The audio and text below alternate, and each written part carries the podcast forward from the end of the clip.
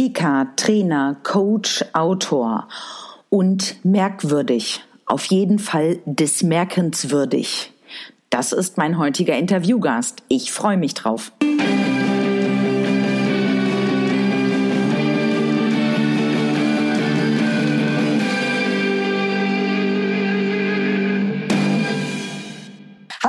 Herzlich willkommen zum heutigen Podcast aus der Reihe Verkaufsfrequenz. Dein Podcast zu den Themen Verkaufen, Empathie und Mindset. Und heute darf ich eine ganz besondere Interviewpartnerin begrüßen. Barbara Messer, ich grüße dich ganz herzlich, dass du heute dabei bist. Ich grüße dich auch, Nadine. Ganz vielen Dank für die Einladung und für die Zeit jetzt, die wir zusammen haben. Lieben Dank. Und Barbara, ein ganz besonderer Mensch, den ich vor zwei Jahren persönlich kennenlernen durfte. Du bist Speakerin, Trainerin, Coach und hast über 25 Bücher schon geschrieben. Beeindruckend Chapeau. Finde ich sehr, sehr klasse. Und heute möchte ich mich ganz gerne mal, weil eigentlich bist du ja Speaker, Trainer, Coach aber irgendwie trotzdem über das Thema Verkaufen mit dir unterhalten, weil ich als Verkaufstrainerin habe natürlich da ein paar Fragen an dich. Deswegen starte ich mal mit äh, oder in diese Richtung. Barbara, verkaufst du und was ist eigentlich Verkaufen für dich? Ich verkaufe mich, ja, ich verkaufe nicht mich, sondern ich verkaufe meine Dienstleistung oder mhm. noch besser gesagt, verkaufe ich ja das, ich verkaufe Lösungen. Mhm. Um es mal ganz richtig zu sagen, da kommen Menschen, die haben ein Problem oder eine Ausgangssituation und ich verkaufe ihnen Möglichkeiten, wie sie das verbessern können. Oft sind das Vorträge, oft sind das Schulungen, oft sind das Coachings. Im Prinzip ist es ein Stück Lebenszeit, was ich verkaufe von mir. Und das finde ich auch das Besondere an diesem Verkaufen, weil es ist jetzt nicht so, als wenn ich mir Schuhe kaufe äh, oder ein Pulli oder Schokolade, mhm. sondern ich, ich kaufe etwas, was oft sehr lange auch noch Mehrwert hat und das erfüllt mich auch oft mit Zufriedenheit und Stolz.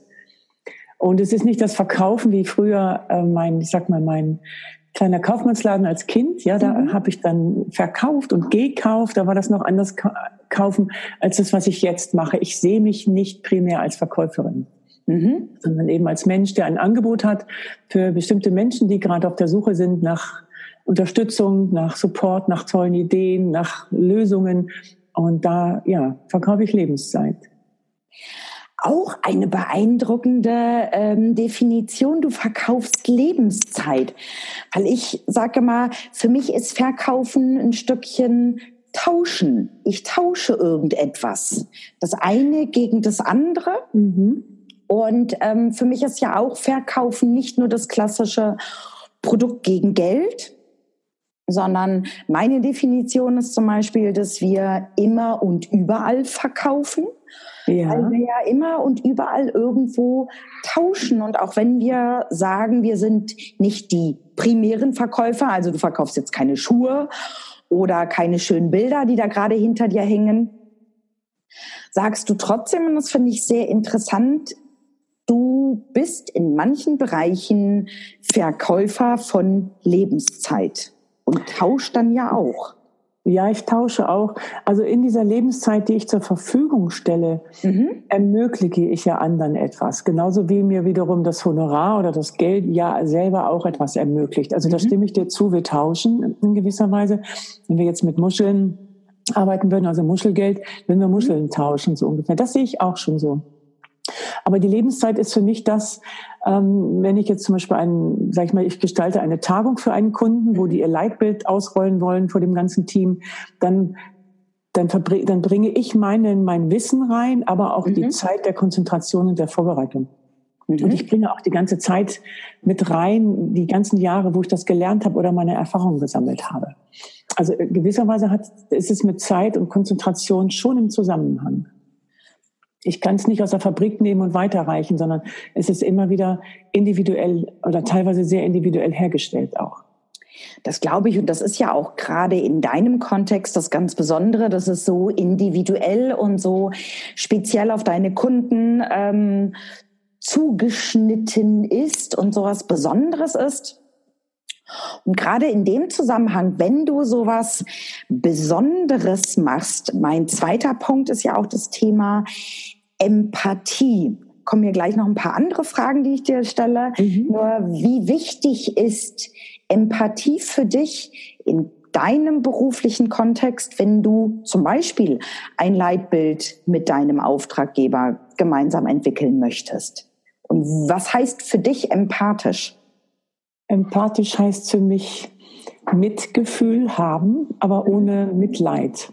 Also Mitgefühl, es mit Gefühl zu machen, mitfühlend zu sein, offen zu sein für die Erlebniswelt des anderen und das Ganze möglichst mit den Werten, ja, Liebe, Humanismus, äh, Verbundenheit und Nähe. Und ich bin ja vom Ursprungsberuf Pflegekraft. Für mich mhm. ist Empathie der Schmierstoff in der Beziehung zum Beispiel zu einem Patienten. Mhm. Ohne das, ohne die Bereitschaft, ich gehe auf ihn ein, ich stelle mich in seine Schuhe, ich versuche herauszufinden, wie er oder sie sich fühlt, gehe da ein Stück weit mit.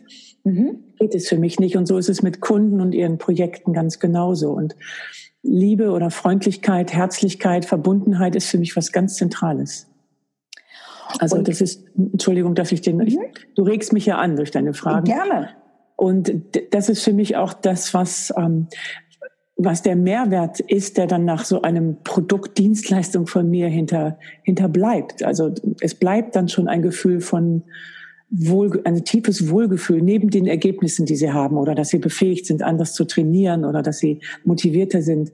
Die, die Empathie ist auch das Vertrauen, die Nähe, die in so einer Veranstaltung stattfindet. Sehr spannend. Ähm, du regst mich auch an. Ich habe ja auch ein paar Ideen zwar, ähm, nur gerade in dem Zusammenhang, wenn du auch über ja eine Form von von Achtung, liebevolles Miteinander sprichst mhm. im Rahmen von Empathie, kommt mir sofort der Sinn und da habe ich dich ja kennengelernt mit deinen merkwürdigen, ich habe es jetzt so mal formuliert, ja. Trainingsmethoden, die ich beeindruckend finde, wo ich ganz viel von umsetze. Wie wichtig ist dann gerade bei deinen Methoden Empathie für dich und dann auch für deine Teilnehmer? In der Empathie liegt für mich immer die Liebe. Also jetzt mhm. nicht die, die, die seelenlose Liebe, sondern auch zielgerichtet. Natürlich überlege ich, wenn ich für den Kunden arbeite, welche Methode, welche Intervention schlage ich ihm vor, welche finde ich also fürs Ziel entsprechend, die wähle ich ja aus. Aber sie wirken dadurch, dass ich diese Methode liebe, dass ich auch den Auftrag liebe. Also in gewisser Weise liebe ich auch meinen Kunden oder bin empathisch mit ihm, engagiere mich für ihn, bin ganz nah dran. Und das hat ganz viel mit Empathie für mich zu tun, für das Training, für die Veranstaltung, für den Vortrag, für den Workshop, für die Methoden und für die Menschen, um die es dann geht. Das hat für mich auch sehr viel damit zu tun, in dem Moment dann sehr präsent zu sein und mhm. im Jetzt. Und das ist für mich auch die Aufgabe, alles andere oder fast alles andere an die Seite zu schieben, um diese Höhe, hohe Aufmerksamkeit zu haben. Und das ist für mich genau wie zum Beispiel im Bereich Pflege oder Medizin, ja, wenn wir da jemanden nah sind, der gerade etwas Unangenehmes erlebt, dann ist die Empathie auch das Entscheidende, was zum Beispiel eine OP oder einen Eingriff erträglicher gestaltet. Und ein Training, ein, ein, ein Workshop lebt von Empathie, von der Nähe, die wir mhm. erlauben, ja. Und Nähe müssen wir halten können und herstellen können. Und ich glaube, wenn ich das so vergleiche, ähm, ich bin ja nun auf der einen Seite auch Trainerin, genauso wie du, mhm. wo wir Nähe und Empathie im Rahmen eines Trainings halten wollen. Und wir auch einfach wissen, dass es wichtig für unsere Teilnehmer ist, ja, die Liebe den ganzen Tag über mehr oder weniger aufrecht zu erhalten, auch wenn es nicht immer ganz so einfach ist. Ich finde, das ist auch ein schöner Vergleich zu einem reinen Verkaufsgespräch. Weil wenn ich während eines Verkaufsgespräches oder während eines Tausches die Liebe zu meinem Gesprächspartner nicht mehr spüre, mhm. heißt jetzt nicht, dass ich den mich in meinen Kunden verlieben soll, ja. sondern einfach so diese persönliche Zuneigung, diese Empathie. Wenn ich die nicht mehr merke während eines Gespräches, ist mein persönlicher Eindruck, dann funktioniert es auch nicht. Dann knackt es irgendwo und wir kommen beide zum Ende nicht zu dem gewünschten Erfolg, den wir eigentlich mhm. haben. Und der ist ja irgendwo Tausch Lebenszeiterfahrung natürlich gegen Honorar, gegen irgendwas ja. Monetäres. Ich denke, das ist spürbar auf beiden Seiten. Mhm. Wir merken das ja auch, wenn, also wenn ich irgendwo einkaufen gehe und etwas Größeres kaufe, Waschmaschine, Auto oder so, und die Beziehung vom Verkäufer, vom Verkäuferin zu mir stimmt nicht, da ist irgendwas nicht in Ordnung, dann möchte ich da nicht mehr weiterkaufen. Mhm. Das ist für mich was ganz Entscheidendes, gerade große Projekte. Aber auch Schuhe oder andere Dinge, die ich noch wirklich im Geschäft kaufe, mhm. da ist es ganz wichtig, wo ich kaufe und wie die Atmosphäre da ist. Also ich habe auch bestimmte Lieblingsläden, wo ich definitiv hingehe, auch wenn ich nichts brauche, weil es so viel Freude macht, da zu kaufen, weil die Verkäufer zugewandt sind, weil es ein Erlebnis ist. Und das mhm. hat auch mit dieser Nähe zu tun oder mit dem Anschauen, mit dem Vertrauen, mit der Offenheit. Das mhm. gehört ja auch in, in diese Wolke mit der Empathie. Ne? Definitiv. Wie mhm. ist dann, fällt mir gerade ein, wie ist so dein Verhältnis von, du gehst noch in Geschäfte und du kaufst online? Kannst du das irgendwie prozentual aufteilen? Ja, ich kaufe bestimmt 90 Prozent offline. Mindestens. Bist du also auch noch so der Offliner? Ja, bewusst auch. Mhm. Ganz bewusst. Ich unterstütze absolut Buchhandlungen. Ich bestelle so gut wie kein Buch im Internet, es sei denn, es gibt keine Alternative. Mhm. Ganz selten bestelle ich mir mal Bürobedarf. Ja, den bestelle ich mir im Internet, aber sonst mhm. kaufe ich den auch. Ja, aber ansonsten kaufe ich alles noch in Geschäften und mag das auch. Du sprichst mir da so ein bisschen aus der Seele, weil ja. ich bin ja auch irgendwo der Offliner. Ähm, Gerade das, was du gesagt hast, diese persönliche Beziehung. Klar, wir telefonieren jetzt hier, wir mhm. zoomen, was schon sehr spannend ist und was einfach in der heutigen Zeit eine tolle Möglichkeit ist. Nur dieses Zwischenmenschliche, wenn wir vis-à-vis -vis uns gegenüberstehen, ist doch einmalig. Das bekommen wir doch online gar nicht. Mhm. Mhm. Wobei, äh, durch dieses Zoom zum Beispiel angenommen, es gibt zum, zum Beispiel ein Lieblingsgeschäft in Leipzig mhm. und ich möchte da was kaufen, bin aber jetzt gerade nicht in Leipzig, könnte ich mir glatt vorstellen, mit dem Verkäuferteam zu skypen mhm. oder zu suchen und sie, ich sehe, wo sie im Laden sind und mir das gerade raussuchen und dann vielleicht zuschicken. Das wäre für mich noch schöner als einfach nur bestellen. Ähm, das auf jeden Fall. Also ich finde, gibt es noch Zwischenlösungen vielleicht? Das ja, nur ich ja. glaube, dieses ganz Persönliche, ja. so komplett über online den Ersatz zu bekommen, mir fällt schwer, auch wenn ich ja immer mehr Richtung mhm. Online gehe. Mhm. Aber trotzdem, es heißt nicht umsonst, Geschäfte werden zwischen Menschen gemacht, ne? Mhm. Das werden sie auch.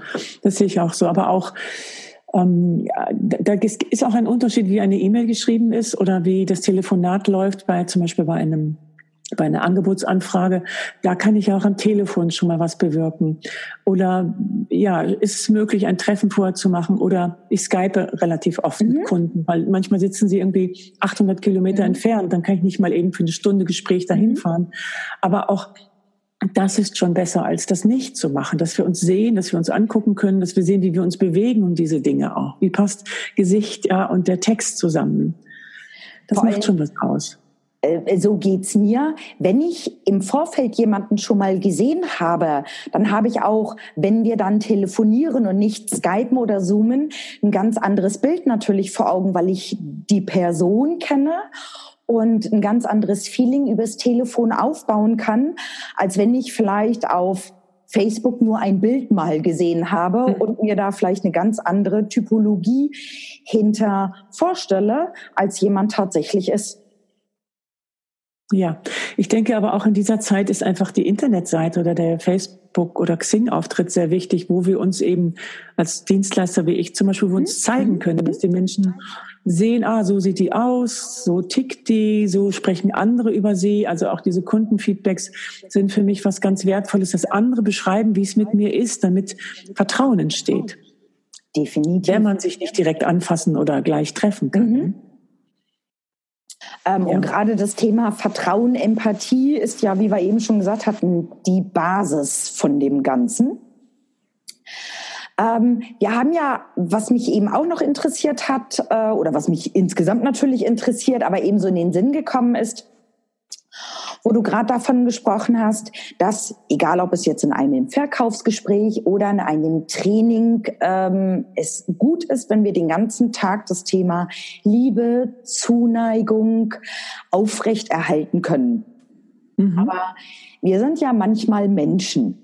Und manchmal funktioniert das zwischen den Ohren nicht so, wie wir es uns wünschen. Also da kommen irgendwelche anderen Gedanken, Zweifel, Fragen. Also irgendwie spielt das Mindset nicht so mit. Was machst du da? Hast du da so einen für dich Trick, den du gerne verraten magst? Super, ich habe hier einen Knopf, den verkaufe ich für 1900 genau. Euro. Ja, den kann man einfach an- und super. dann funktioniert das. Ja, ja? genau. Ganz da habe ich drauf gehofft. Ja, das ist die super Lösung. Mhm. Nein, es ist für mich, ist das die persönliche Arbeit. Also das ist die Arbeit im Vorfeld, die Arbeit, die, die Erfahrungsjahre, wie bereite ich mich auch etwas vor, wie aufgeräumt bin ich an, an einer Veranstaltung. Mhm. Also dass ich praktisch mein Mindset vorher auch in Ordnung bringe mhm. dass ich es aufräume. Und das ist für mich die Professionalität. Das, ähm, das ist etwas, was auch im, im Laufe der Jahre immer besser geworden ist. Mhm. Ich weiß, dass wenn ich im Seminar bin oder im Vortrag, dann gibt es nichts anderes. Alles ist sozusagen von mir ferngehalten. Mhm. Und das ist ganz viel Vorbereitungszeit, auch in der Organisation aber auch im Mindset. Es gab nur einen Tag mal, da ist in einem, also während meines Trainings meine Mutter gestorben und ich habe den Anruf bekommen. Da war dann alles vorbei und äh, da ging nichts mehr. Da habe ich das Training auch abgebrochen. Mhm. Alles andere wäre nicht ist stimm, stimmig gewesen. Ansonsten funktioniert es durch ja Konzentration, Vorbereitung, mentales Vorbereiten. Das mhm. ist für mich das A und mhm. O das hinzukriegen. Und wenn es mal Irritationen gibt, sage ich mal, dann spreche ich die auch an und denke, dass ich da und wie viele andere auch den Weg finden, das eben auch empathisch oder fair zu machen. Aber es ist meine Verpflichtung. Mein Produkt ist so, dass die Menschen diese, diese hohe Konzentration von mir auch haben. Nur ich glaube gerade das, was du gesagt hast, wenn mal irgendwas passiert und es angesprochen wird, das ist zumindest aus meiner Sicht, wenn ich das in Trainings mache, die Menschlichkeit, die uns auch liebenswert macht. Mhm. Also auch mal sowas zuzugeben, dass nicht immer alles perfekt läuft oder dass irgendwo was irritierend da ist äh, und dass der Teilnehmer oder die Teilnehmer dort merken, hey, das ist ein Mensch mit Ecken und Kanten und da werden Fehler gemacht und da darf vielleicht auch mal irgendwas nicht so hundertprozentig funktionieren. Und ich erlebe, wenn dann die Transparenz kommt und ich das mit Empathie sage, dass ich viel liebevoller mhm. ähm, angeschaut werde und viel kompetenter betrachtet werde, als wenn ich versuche, mich um einen Fehler drumherum zu drücken und Ausreden zu finden, ähm, wo jeder Gesprächspartner merkt, irgendwie ist da was im Busche, aber es funktioniert nicht so richtig. Da bin ich ganz bei dir. Also wenn ich sage, ich bin mental total vorbereitet und konzentriert und mhm. das, was für mich professionell ist, dann heißt das auch, dass ich gelassen und souverän mit meinen Unpässlichkeiten umgehe. Mhm. Weil die sind für mich oft auch ein ganz wichtiger Wirkstoff. Also eine gesunde Fehlerkultur und Fokus auf bestimmte Dinge, wo dann andere nicht so wichtig sind, äh, das hat für mich ganz viel äh, von Wirkung auch zu tun. Und das finde ich wichtig, das einzugestehen und äh, nicht zu verheimlichen. Aber dazu braucht man auch die, die Courage. Ne? Das ist ja auch, das meine ich mit Energie oder mit, mit Konzentration. Mhm. Und für mich auch in fast jeder Lebenssituation, Training, ähm, Kundengespräche, wie auch immer, wenn ich da die Courage habe, auch einfach mal zu sagen, ich weiß es gerade nicht, mhm. ich kümmere mich drum, ähm, ich habe gerade das, was ich jetzt vielleicht oder was gewünscht wird, nicht parat. Nur ja. es gibt's nächste Woche, ich liefere es nach. Finde ich doch viel schöner, als irgendwie um den heißen Brei zu reden und dann am besten auch noch anfangen zu flunkern. Ja. Wird nichts. Das wird nichts. Ich erinnere eins in meinen ersten Monaten als Dozentin, wie ich mich damals ja genannt habe. Mhm. Da hatte ich mich sehr stark vorbereitet auf ein Seminar an einem Samstag bei einem Fortbildungsträger. Komme da rein, begrüße alle, lege die erste Folie auf. Damit habe ich ja noch damals mit Folien mhm. gearbeitet. Und dann gucken mich die Teilnehmenden ganz irritiert an. Sie hätten doch heute ein anderes Thema. So, und das war für mich der größte, der größte Reinfall in diesem Sinne, wo ich mich komplett aufs falsche Thema vorbereitet habe. Das habe ich dann zugegeben. Und an dem Tag habe ich wirklich ge gebaggert und gearbeitet. Ich war hinterher so durchgeschwitzt und alles, aber ich habe mir das Thema dann dermaßen gut erschlossen. Es war sehr hilfreich. Aber es war ein wirklich ein öffentliches Scheitern und sich berappeln auch öffentlich. Und danach war es wirklich ein guter Tag mit ganz viel, ja, Empathie, mit ganz viel Augenhöhe, mit ganz viel Akzeptanz der anderen, weil ich habe von Anfang an entschieden, okay, jetzt kann ich nichts mehr vormachen. Ich muss sozusagen die Karten auf den Tisch legen. Das war wertvoll, sehr lehrreich. Das glaube ich und ich vermute einfach mal reine Interpretation, dass es nicht halb so gut geworden wäre, wenn du irgendwie versucht hättest, diesen Fehler unter den Tisch zu mhm. kehren und angefangen hättest, in irgendeiner Art und Weise in deinem Wissen rumzupaddeln und irgendwas gerade so rauszuholen, was vielleicht nicht so richtig passt. Ja, ja das glaube ich auch. Das wäre nichts geworden. Sehr schön. Ja. Barbara, was gibt's dann so an kurzfristigen, mittelfristigen Projekten, wo wir dich demnächst sehen, wo wir dich erleben dürfen, wo du Lebenszeit tauscht? Ähm, ich habe einiges an Kundenprojekten, da darf man natürlich nicht zugucken. Mhm. Das ist ganz klar. Ich steige jetzt auch in die Online-Kurswelt ein. Ich bin mhm. gerade damit beschäftigt, einen Kurs zu machen, mein erstes Buch. Äh, weil ich einfach von vielen weiß, die ein Buch schreiben. Mhm. Und ich liebe Bücher und das Bücherschreiben. Da gibt es ein Online-Seminar eben und aber auch offline. Es gibt noch vier Tage Schreibwerkstatt hier bei mir im nächsten mhm. Jahr. Ähm, das sind große Projekte. Ich, über, den, über die Weihnachtszeit Januar schreibe ich an einem dicken, großen Buch. Das ist schon sehr viel vorbereitet, aber das ist dann meine Schreibklausur. Das Buch erscheint im Oktober oder im September. Das ist sozusagen sichtbar. Mhm. Und als Sahnestückchen natürlich auch äh, meine, ich sag mal, meine Glanzstücke im Geschäft, die Trainerausbildung, die ich ja anbiete mindestens einmal im Jahr. Mhm. Und auch nach wie vor diese Coachings, die ich mache für Menschen, die zum Beispiel starten wollen im Bereich Positionierung, mhm. aber eben auch diese Begleitung.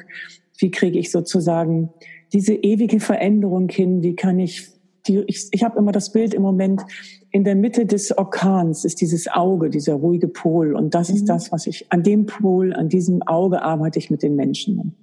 Das sind sozusagen die aktuellsten Produkte, Projekte, in denen ich mhm. bin. Sehr, sehr spannend. Und ich weiß, dass du auch wirklich aus meiner Sicht so dieser ruhige Pol bist im Sturm der ganzen Veränderungen. Das ist meine Empfehlung.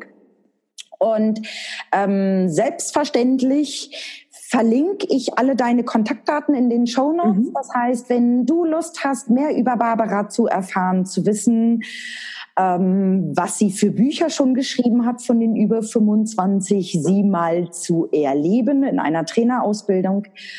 Oder auch, das habe ich gelesen, in welchem Kongress bist du jetzt unterwegs? Ganz aktuell der Macherinnenkongress. Das mhm. ist mein erster Online-Kongress.